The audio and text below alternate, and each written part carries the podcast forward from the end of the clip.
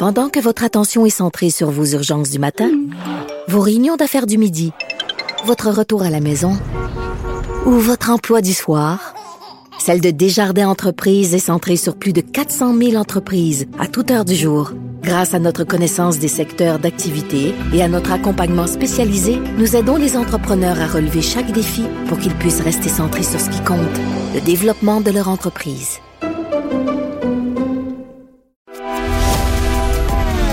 Grand philosophe, poète dans l'âme, la politique pour lui est comme un grand roman d'amour. Vous écoutez Antoine Robitaille. Là-haut sur la colline. Les très mauvaises conditions de vie de, de certains travailleurs agricoles et étrangers, travailleurs temporaires basés à Drummondville. On fait les manchettes hier pour en discuter. Euh, Andras Fontecilla de Québec solidaire, député de Laurier-Dorion, est au bout du fil. Bonjour. Bonjour, M. Robitaille. Donc, euh, qui est responsable là, de, cette, de ces mauvaises conditions-là? Puis d'abord, est-ce que c'est c'est généralisé selon vous? Non, je ne pense pas que ce soit généralisé. Et ce qu'on constate, c'est que mais ce n'est pas rare non plus de, euh, retrouver des conditions de travail euh, déplorables, des conditions qui frôlent l'exploitation, mais c'est loin de généraliser. La, plupart des producteurs agricoles qui embauchent de la main-d'œuvre temporaire étrangère traitent euh, comme il faut leurs travailleurs et travailleuses, mais de plus en plus, on assiste à des cas de conditions de travail déplorables, soit, euh, soit pour l'hébergement, soit dans les conditions de travail elles-mêmes, là où les travailleurs travaillent de longues heures, sept jours par semaine, euh, etc. Et, euh, mais, et ça correspond à l'augmentation fulgurante euh, du nombre de travailleurs agricoles Ouais. étrangers temporaires qui arrivent au Québec là, depuis, euh, depuis quelques années seulement. Donc, Comment on explique- travailleurs Comment on explique ça? Euh, Est-ce que c'est pas un peu bizarre aussi qu'on soit obligé d'aller chercher des travailleurs à l'étranger alors qu'il y a quand même il y a quand même du chômage chez nous? Bon, il y a des pénuries de main-d'œuvre dans certains secteurs, mais euh, c'est c'est un peu curieux. Ça fait un peu capitaliste sauvage, tout ça. Là. Ça fait un peu le capitalisme sauvage. Puis écoutez, le, Québec, euh, le Québec est passé en termes de développement économique, on est rendu à l'économie du savoir, euh, l'intelligence artificielle, le télétravail, euh, etc. mais il reste encore des emplois où l'effort physique est, est mise. Écoutez, quand j'étais adolescent, là, je suis allé travailler dans la cueillette de fraises une journée. Je ne suis plus jamais revenu et je vous invite, M. Robitaille, à, à tenter, ne serait-ce qu'une journée de faire le, travail agricole. C'est extrêmement euh, exigeant. J'ai tenté, j'ai tenté l'an passé, justement. Je voulais aller voir ce que c'était que de travailler euh, euh, comme ça au champ. Et puis, euh, bon, il y avait tellement une, une phobie de la COVID à ce moment-là que ça n'a pas Mhm. été possible. Mais je vais peut-être essayer cet été, c'est une bonne idée. je, je- je vous invite, je vous assure que, euh, sans, parler des conditions de, la rémunération, euh, parce qu'il travaille au salaire minimum, mais euh, je, doute que vous soyez euh, que vous soyez apte physiquement à, faire ce travail-là.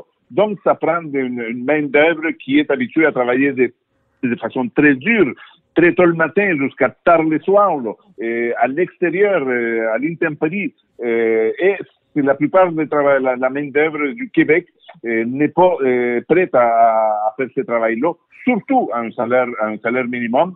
Donc, il y a personne, ou à peu près personne au Québec, qui veut aller euh, faire le travail agricole et on doit se tourner vers la main-d'œuvre agricole. Ce qui est paradoxal dans tout ça, c'est que d'une part, le gouvernement de la CAQ réduit les seuils d'immigration, euh, parce que ça peut- le message qui est envoyé, c'est qu'on a moins besoin de main-d'œuvre, mais de notre côté, on augmente de façon considérable le nombre de travailleurs euh, temporaires qui viennent au Québec.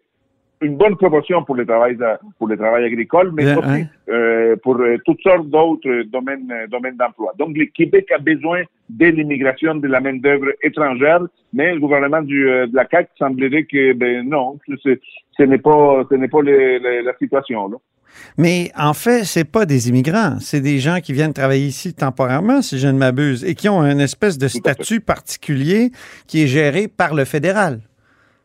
C'est un statut particulier géré par le fédéral. Ils ont des, des permis de séjour, là, des permis de travail là, fermés qu'on appelle. Donc, leur visa est, est associé à, au travail avec un seul et unique employeur. S'ils ne travaillent plus pour cet employeur-là, les travailleurs agricoles temporaires avec un permis de travail fermé doivent quitter impérativement les, les, les, pays, sinon ils se retrouvent dans une situation irrégulière, euh, de sans-papiers en quelque sorte.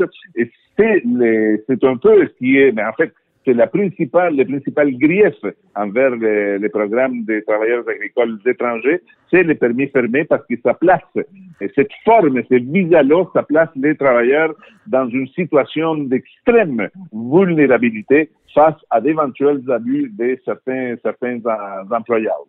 Donc, qu'est-ce qu'on voudrait changer ça pour des permis de travail ouverts. Et ça, c'est une compétence fédérale, mais c'est pour ça que moi, j'avance l'idée que le Québec prenne euh, cette euh, compétence-là et euh, octroie des permis de travail ouverts pour éviter justement des, des situations d'exploitation. OK. Revenons à ceux qui sont basés à Drummondville. Le problème, c'est quoi? C'est l'insalubrité des endroits où ils habitent, d'après ce que j'ai vu. C'est aussi les, longues heures de travail. Ça, c'est vous qui en avez parlé tout à l'heure, que ça frise l'exploitation. Euh, donc, vous me dites que ça, c'est pas un, cas isolé. Vous avez été conscient d'autres euh, situations comme celle-là? Effectivement, il y a des gens qui sont venus me, euh, me parler. Euh, J'ai même rencontré des gens qui euh, se sont enfouis carrément de, de, certaines, de certaines fermes, des gens qui étaient encore là, ce n'est pas la généralité. C'est loin d'être la généralité, mais ça existe. Malheureusement, des gens qui sont carrément comme dans un camp de concentration, qui ne peuvent pas sortir, aller voir un médecin ou faire euh, n'importe quoi à l'extérieur de la ferme. Euh, et, et, voilà, ça, ça, ça existe et, et c'est vraiment malheureux que dans une société euh, comme le Québec d'aujourd'hui, on permette ce type de situation-là. Ben oui. Alors, qu'est-ce qu'il faut faire exactement? Vous, vous dites qu'il faut rapatrier les compétences, euh, finalement, du fédéral au Québec, carrément? Je pense que euh, à long terme, il faudrait, euh, si le, fédéral ne veut pas transformer ses permis de travail fermés en permis de travail ouvert, bon, donc c'est une bonne raison pour que le Québec reprenne ces champs-là. Écoutez, je, par l'article de Radio-Canada, j'ai appris que la, la CNSC Mm-hmm. je le dis bien, là, ne peut pas faire des enquêtes sur euh, les lieux d'hébergement des travailleurs étrangers temporaires parce que ces lieux-là ne se retrouvent, ne se retrouvent pas dans, les, dans la propriété de l'entreprise elle-même, l'entreprise agricole. Donc, c'est une, une, une, pécadille bureaucratique ou réglementaire qui permet, euh, qui évite que le Québec ait une compétence dans, euh, dans la surveillance des mm-hmm. conditions d'hébergement de ces, de ces personnes-là. Mais cela, ça peut changer facilement. Il me semble, j'ai aussi entendu d'autres témoignages d'agriculteurs euh, qui nous disent que le gouvernement fédéral fait sa job. Là qu'il envoie aux huit mois, il y a ma collègue Émilie le euh, Terrien qui m'en disait qu'à huit mois, ils ont des visites inopinées des fonctionnaires fédéraux pour euh, surveiller les conditions de logement. Donc, il y a un travail qui se fait du côté d'Ottawa. Je ne veux pas dire qu'il n'y a, a, rien, mais de toute évidence, il y a des entreprises qui qui passent à travers les, les mailles euh, euh, du filet. Et il me semble que le Québec devrait avoir la capacité aussi d'enquêter sur ces situations-là. On ne peut mhm. pas s'en laver, les, gouvernements du Québec ne peut pas se laver les mains et tout mettre ça dans les mains d'Ottawa. Après tout, il y va de l'avenir de l'agriculture québécoise. Mhm. Tout à l'heure, vous, vous m'avez dit qu'il y a, y a bien des Québécois qui veulent plus faire ce travail-là, d'où l'importance d'aller chercher des travailleurs à l'étranger. Mais en même temps, euh, si c'était bien rémunéré, il y aurait du monde. Alors, est-ce que c'est pas un, un problème de, de salaire? Il y a aussi un, problème de salaire. Je, vous assure que si on, doublait le salaire de, ce travail-là, il y aurait certainement des Québécois, des Québécoises qui seraient prêts à, aller travailler euh, dans le champ. Mais excusez-moi d'utiliser le terme, c'est le problème général euh, du, euh, du, capitalisme. Hein. Écoutez, on a des emplois qui sont très mal rémunérés et, il n'y a personne pour les, les, occuper. Donc, on va chercher une main-d'œuvre malléable à volonté euh, qui, euh, dans des conditions très précaires, et, on les fait travailler à ces, à ces salaires-là. Ces, personnes-là ont très peu de possibilités de, se, de faire euh, reconnaître leur droit de travail, de faire des pressions Et donc euh, voilà, ils sont condamnés à, à, rester à travailler au salaire euh, au salaire minimum. En même temps, et c'est là que j'introduis la, la, dimension économique du, du, capitalisme, si on augmente les salaires, mais ça diminue beaucoup la, la compétitivité de ces entreprises-là. Écoutez, j'entendais des producteurs de, du secteur maraîcher. Ils nous disaient, nous, on n'est pas en compétition avec des fermes du Québec. Ah nous, oui. on est en compétition avec les fermes, euh, la production maraîchère de l'Alabama, de la Caroline du Nord, où le salaire minimum est beaucoup plus... Euh, du Mexique et du euh, Chili aussi. plus.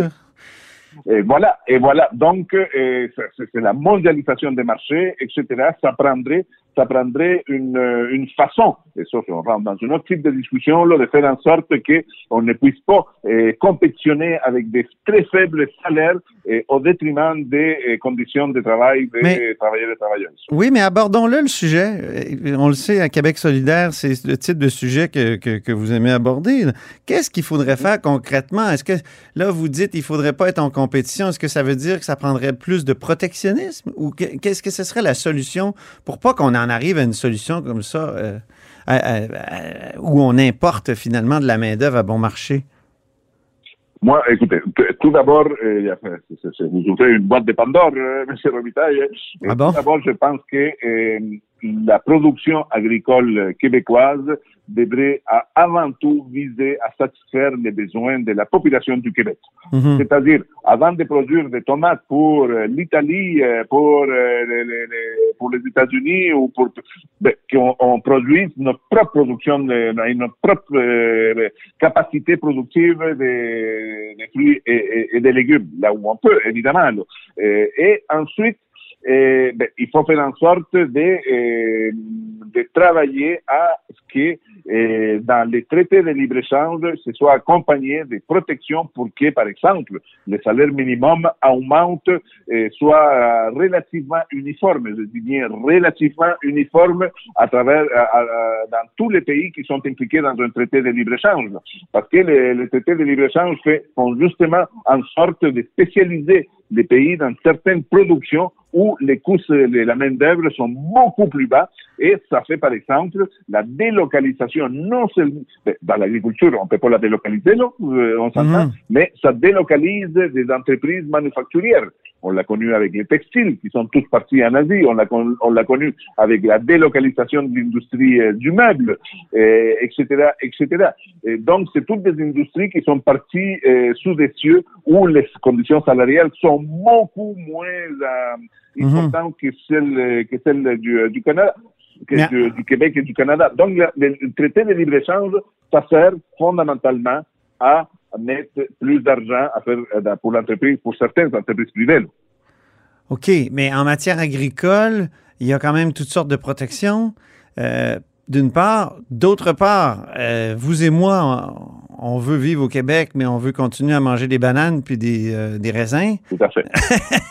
Et euh, c'est dur à faire pousser ici. Là. Donc, euh, Je- comment on fait? tantôt, c'est des productions qu'on peut produire ici. hein. Effectivement, des bananes, c'est un peu difficile de les faire produire ici. On va continuer à les importer, mais il me semble que euh, les bananes qu'on qu'on- qu'on achète ici, moi, j'aimerais bien qu'elles soient produites par euh, des travailleurs qui sont bien payés avec Ouais. de bonnes conditions de travail.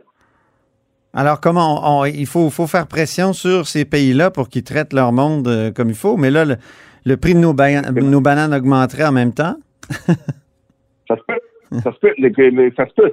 Mais écoutez, est-ce qu'on peut considérer, là, on, on tombe dans un sujet plus, euh, disons, plus... Mais Ben, j'aime ça, moi, là-haut sur la colline, de tomber dans ces sujets, d'élargir un peu. On a le temps, donc Ben, prenons-le. écoutez, Si euh, on peut se poser la question, est-ce qu'on est prêt à, à vivre dans un système économique où on paye euh, les, les, les produits euh, à très faible prix? Mhm. Et cela, cela implique une exploitation généralisée de la main-d'œuvre à l'étranger.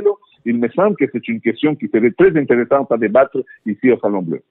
Oui, certainement. Puis ceux qui viennent travailler ici, vous leur avez parlé, vous me l'avez dit tout à l'heure. euh, euh, est-ce qu'ils sont Quelques-unes aussi. est-ce qu'ils sont contents quand ils repartent? Est-ce que quand ils font le bilan, ils trouvent que ça a été dur, mais qu'au change, ils, ils y gagnent?